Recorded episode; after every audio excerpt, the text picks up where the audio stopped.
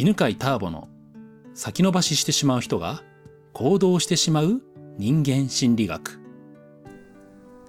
はい、今回は関わってはいけない人についてお話ししましょう。あなたも過去に関わって失敗した人というのがね、いると思います。今現在、センターピースという人間心理学の講座を開催しているんですけれども、まあ、そこではですね、幸せに成功する人になるというね、テーマでお伝えしています。幸せに成功できる人になるためには、関わる人がね、とても大切なんですね。そして、幸せに成功するためには、行動することが大切です。行動できるようになるか、行動が止まってしまうかというのは、関わる人によって左右されるんですね。では、その幸せに成功できる人になるという視点からですね、関わらない方がいい3つのタイプをお話しします。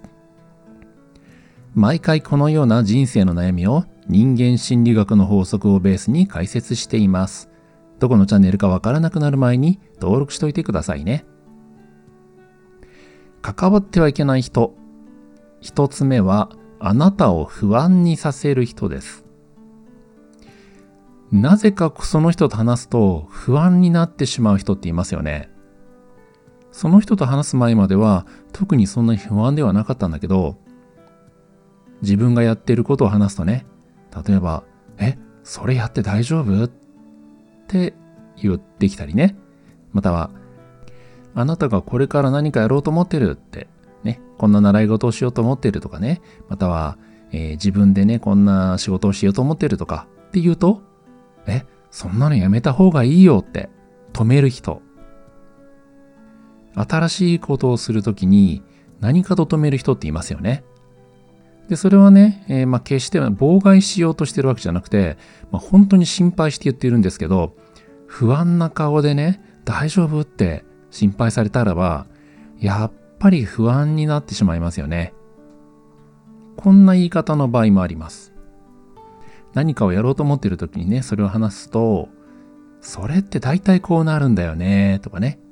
どうせこうだよっていうね。否定的な予測を言ってくる人ですね。やっぱりね、不安になりますね。このタイプのね、あなたを不安にさせる人のね、何が問題かというと、相手はあなたを応援してるとかね、あなたの味方風な言い方なんですよね。それで、そっか、そんな風にね、私のことを思ってくれている、心配してくれているならば、やめておこうかなっていう風に思ってしまうんですね。ではね、なぜ不安にさせる人が良くないのかというと、不安になると、とにかく行動するエネルギーが落ちてしまうからです。不安は最も行動を止める感情です。危険があったらね、やっぱりその行動はしない方がいいですもんね。はい。では、二つ目いきましょう。関わってはいけないタイプ二つ目は、あなたを孤独にさせる人です。この孤独にさせるというのはね、えー、わざと孤独にさせる人です。孤独にすることで、自分の支配権を誇示してるんですね。こんな人いませんか？なんか集団でね、誰かを仲間外れにする人。うん、今回あの人呼ぼうとかね、今回あの人を呼ぶのやめようっていうのを、その人の気分で、えー、みんなに指示する人。何かね、その選ぶ基準をはっきりさせてね、それがそのグループとかね、コミュニティのために、えー、ある基準ではなくて、その人が気に入ってるから、その人が気分で、今回は嫌だからっていうので、仲間にしたり、外したりっていうことをする人ですね。そんな人の近くにいると、いつ仲間外れにされるのか、いつ仲間の輪から外されてしまうのかがわかんなくて怖いですよね。最初に言ったように、その人は自分の権力をね、誇示してるんですね。私はこんな風に人を選べるんだよって。いつかね、えあなたが私に反抗したらば、私の気分を悪くさせたらば、輪から外すよっていうのを見せつけているわけですね。この輪から外すというのがね、まあ、どれくらい人間の精神にダメージをね、与えるかというと、人間というのは社会を作ることで、えー、生き延びてきました。群れを作って、その群れのおかげで繁栄してきたんですね。なので、その群れから外されるというのは、もうそれね、死ぬようなもんなんですよね。人間は最もね、群れから外されるのを怖がっています。まあ、つまり、このあなたを孤独にさせる人というのは、あなたに大きな不安を与えている人なんですね。そういう人はね、えー、がいたらば離れましょう。そして三つ目。関わってはいけないタイプ三つ目は、あなたを否定して自信を失わせる人です。行動するためには自信が必要ですね。私は何々ができる。私は何々する自信があるというね。まあ、その気持ちがあると、取り組むことに対してね、えー、まあ、同格になれるんですね。同学の話、何回かね、えー、この音声では話していますけど、人は何かに取り組むときに、まあ、誰かと話すときもそうなんですけれども、その取り組むものの格というのをですね、えー、測っています。そして自分の格とですね、同格ならば、格が同じであれば当然取り組める、取り組むのが自然だと考えることができます。しかし、自分の方が格が下の場合は取り組むことができなくなります。自分より格上のもの、格上の人に話すときに、ね、えー、緊張しますよね。どうせ無理だな、相手にされないなって。自分には無理だろうなと思い思うようなね、そんな予測をしてしまいます。だから、あなたを否定して自信を失わせる人というのは、あなたが何かに取り組むときに、同格ではなくなってしまうんですね。自分はどうせ無理だっていうふうにね、考えてしまいます。あなたを否定する方法ね、人を否定する方法ってまあいろいろありますよね。言い方いろいろありましてね。例えば人と比べて否定する。誰々はできてるよねってあなたはできないんだっていうようなね、言い方。できてる人、優秀な人と比較すれば、必ずね、劣っている状態になりますよね。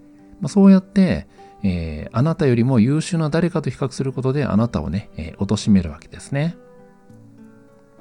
それから、ずっと未熟だと思わせようとする人もいます。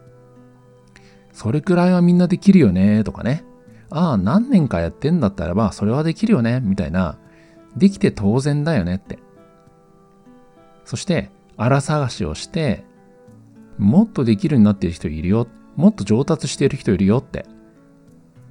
あなたよりも、いくらでも優秀な人はいるんだっていうことを伝えることで、未熟だというのをね、思い知らせようとしています。まあ、これなんでやってるかというとね、その人自身が劣等感があるので、マウントを取ろうとしてるわけですね。私のは優秀なんだよって。あなたがね、自分ができるなんて思っちゃいけないよって。うん、いうね、えー、格下にしようとしてるわけです。またはね、えー、格下であるからこそ頑張れっていう意味で言ってる場合もあります。これが厄介でね、要するに親切心で、ね、あなたのことを大切に思っているので、頑張らせようと思ってですね、あなたそんなのまだまだだよっていうふうにね、否定してね、未熟だと。